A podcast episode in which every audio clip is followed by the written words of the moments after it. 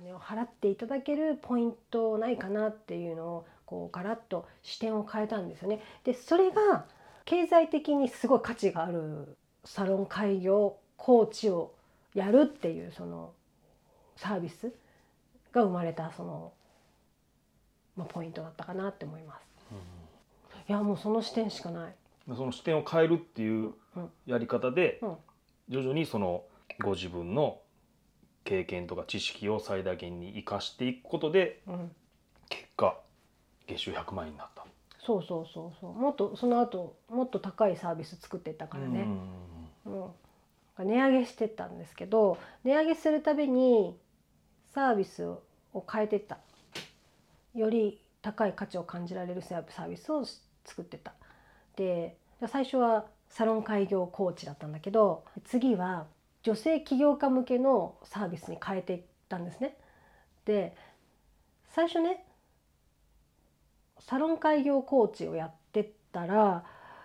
セラピスト以外の人も問い合わせが来るようになってであの私料理教室の講師なんですけど受けられますかとかヨガインストラクターなんですけどあの受けられますかとかって全然あのセラピスト以外の関連の業種の人からお問い合わせが来るようになってでそういうことからあセラピストだけに限ってないでもうちょっと広げた方があのお役に立つんだなと思ったのででだんだんとそのぎあの何女性起業家向けのなんか企業サポートみたいなのに変えていったんですよね。でその時また個人のお客様？そう個人。1対1で。そう。なんか最初そのサロン開業コーチ1回9万円だったんだけどもう次はね、えーそこからね15万円の内容に変えた。でもサロンだけに特化せず？せず。女性起業家さんが絶対に必要だと思われる最初プロフィール作り。ホームページとかに載っけるようなプロフィール作りのお手伝い。そうそうそうそうそうそう。そうですそうです。であとはねそのプロフィール作りなんでやろうやろうかと思ったかというとそのサロン開業コーチをやってるともうほとんどのクライアントさんが私には強みがありませんって言うんですよ。で私あの資格取ったんだけど強みがないので、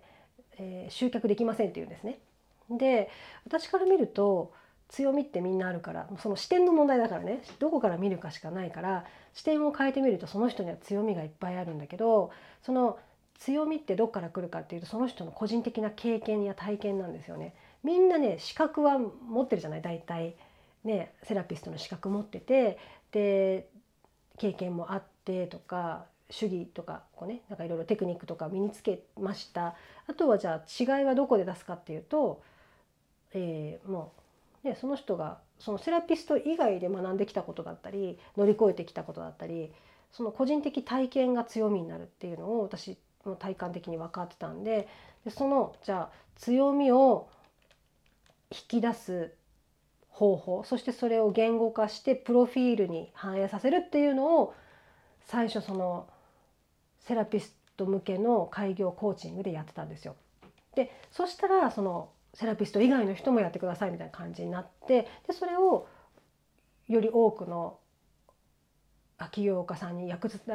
つんだなと思ってそれやってた最初。お客様の対象を増やしたってことですね。そうそうそうそうそう。あお客様の対象もは増やしたんだけどそのサービスの内容はより特化したって感じ。その、まあ、プロフィール書きとか。強みを見つけてそれをプロフィールにして言語化してそれをこう言語表現話したりあとまあ外見も含めてアウトどうやってアウトプットするのかっていうより実践的で求められる内容に専門性に特化してたって感じ。その視点を変えて3倍になってうん、それからもう倍々みたいな感じで結果そう。100万円。はい、そうです。だからもうそのその1年間で当時目標としてた月収100万円っていうのを達成できた。っはい、ていうことですか、うん、その達成した100万円の時も1対1のことをされてたんですか、1対1のご相談を受けてました。9万円の時と100万円の時もやってることは違うんですよね、サービスは変えてましたね。うんうんうん。強みを引き出すプロフィール作りをずっと手伝ってたって感じ。でその月100万円の時の1口座の単価は9万円がどこまで上がったんですか？10 9万円15万円？70万円。その70万円の口座が売れる起業家さんになったってことですね。そうですね。基本はでも9万円だったところが自分で15万円にしてあ15万円が売れるんだって思ったから倍にして30万円にしてで30万円でもなんか月に3人ぐらい34人買ってくれるようになってで100万円超えて30 ちょっと値上げして最終的に1つのプログラムを35万円にしたんですね。ほんでもう一つ必要だったからもう一つのプログラム作ってサービス作ってで2つ用意しておいたの。そしたらその2つ同時に買う人が出てきてそれで70万って感じ。パッケージになったわけですね。そうそうそうそうそう。だから月に本当お客さん34人、うん、と少ない時はもう本当2人ぐらいのお客さんに申し込んでもらうだけで100万円以上いくんでこのビジネスモデルはめちゃめちゃ良いです。そしたらその月収3万円とか9万円の時に比べたら時間とお金が得られることができたってことですか？はい。そうです。理想の生活を手に入れることができた。そう。大体1対1のクライアントさんって夜が多くて個人セッションが。で夜9時とかからなんですよ。1対1で。で当時はスカイプしてて夜、まあ、スカイプしてで昼間はねあの対面で会いたいっていう人はあのホテルのラウンジでお茶飲んだりしながらやってましたけどだいたい週に12回ホテルのラウンジでお茶しながらクライアントさんのお話聞いてで夜スカイプしてみたいな感じですね。だから朝はゆっくりだしで子供のご飯作る時間もあるし夜もスカイプセッションした後そのままお風呂入って寝るだけだし だからもうすごい余裕ができましたね。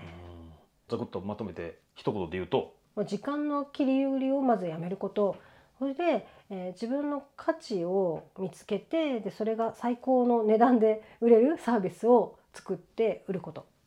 それができるようになったのは視点を変えたからと。はい、プラス